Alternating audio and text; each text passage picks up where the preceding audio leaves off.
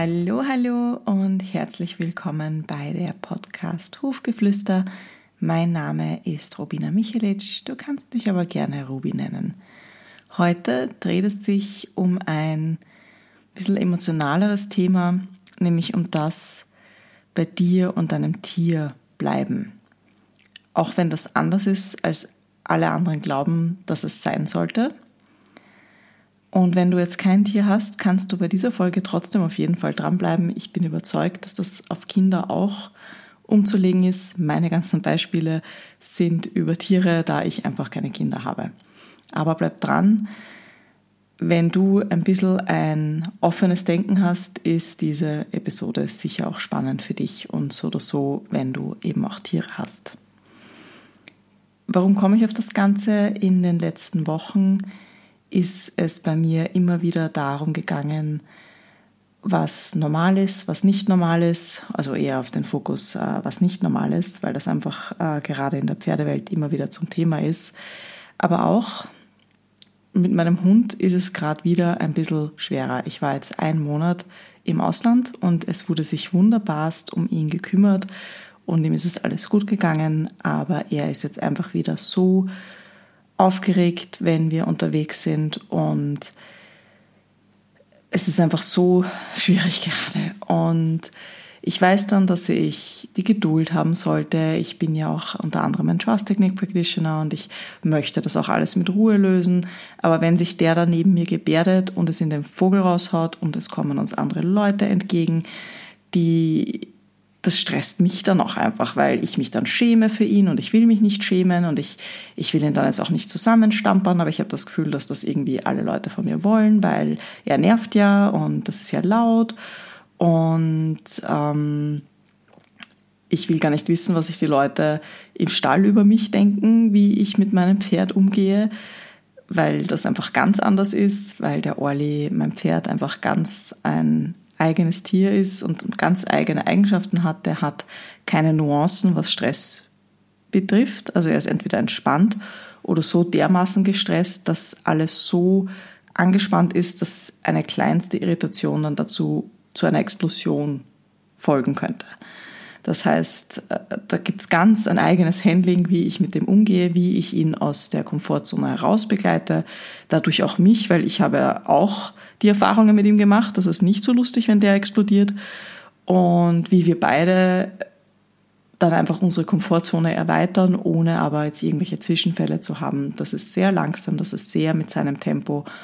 Und für mich ist es alleine okay, aber ich sehe halt immer wieder, wie ich angeschaut werde.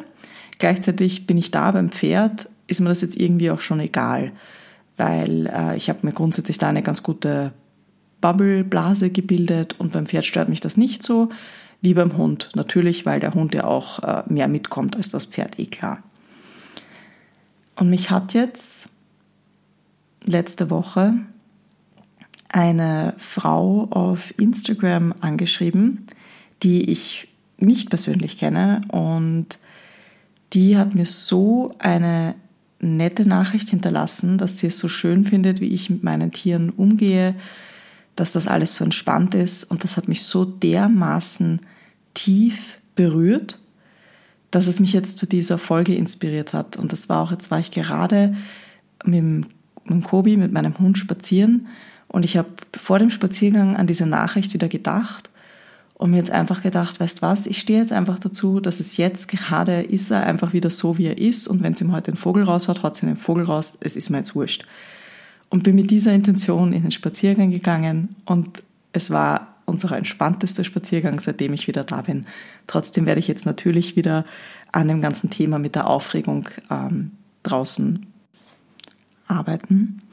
An dieser Stelle möchte ich mich auch ganz herzlich nochmal bei dieser Person, die ich ja nicht persönlich kenne, bedanken und auch dir sagen, ich bin mir sicher, dass du Leuten folgst, genauso wie ich, deren Content dich immer wieder inspiriert, inspiriert, an denen du auch denkst untertagst, aber dir einfach nicht die Zeit nimmst, äh, dieser Person zu schreiben oder eine Nachricht zu hinterlassen. Und ich verstehe das, ich mache das auch nicht immer, aber jetzt werde ich es machen, denn das ist unglaublich, wie mir diese Nachricht Mut gemacht hat, wie mir diese Nachricht mich bestätigt hat und wie oft ich daran denke.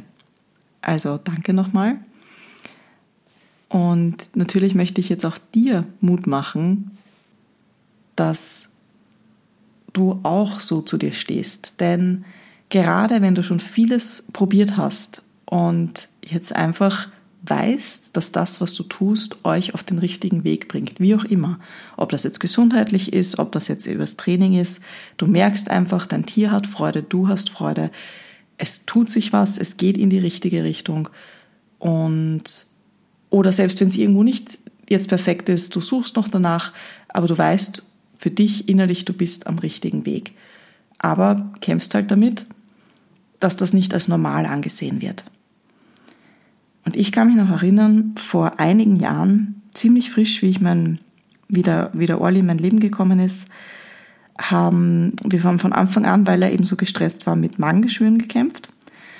Und mir hat damals im Stall eine angehende Tierärztin gesagt, so quasi, ja, sie kennt das, aber bei ihrem Pferd hat sie das jetzt in den Griff, weil die kriegt nur noch zweimal im Jahr Magengeschwüre. Und mich hat das damals so aus der Bahn geworfen, dieses Kommentar, denn für mich ist es nicht normal, wenn das Pferd zweimal im Jahr Magengeschwüre kriegt. Das sollte überhaupt nicht Magengeschwüre haben. Und wenn sich das immer wieder so regelmäßig wiederholt, dann da passt da irgendwas nicht. Und ich, ich will dir das jetzt überhaupt nicht unterstellen, äh, die mir das da damals gesagt hat. Vielleicht hat sie ihre Meinung mittlerweile auch geändert. Also ich bin jetzt nicht mehr im Kontakt, aber es ist so vieles als normal angesehen, leider, was einfach nicht normal ist. Und wenn du das jetzt schon erkannt hast, dann gratuliere ich dir und möchte dir ganz einfach Mut machen, dass du weiterhin für dich und dein Pferd einstehst.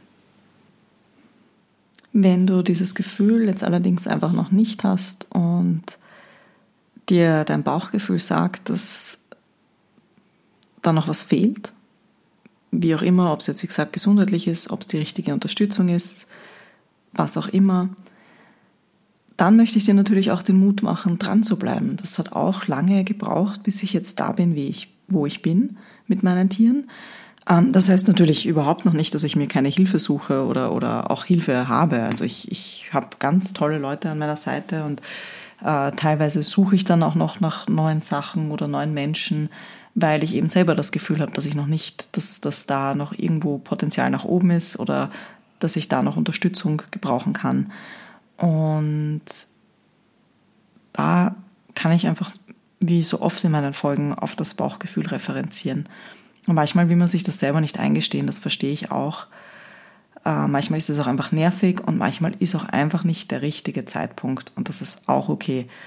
Und ich finde es da aber auch wichtig, dass man offen und ehrlich zu sich selbst ist und dann einfach weiß, okay, ja, da sollte ich was tun. Es steht auf der Liste, so quasi. Und oft ist es ja dann auch so, dass die richtige Person dann einfach zum richtigen Zeitpunkt ins Leben kommt.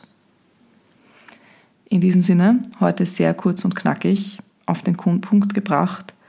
Steh zu dir, steh zu deinem Tier, zu deinem Kind, zu deinem Partner, zu deiner Lebensweise, zu deinen Einstellungen, wozu auch immer. Ähm, schau, dass du ein bisschen auch irgendwo eine Blase hast, in der du einfach wertgeschätzt wirst und angenommen wirst. Ja, sei sichtbar, so wie du sichtbar sein willst und alles Liebe. Wir hören uns in zwei Wochen.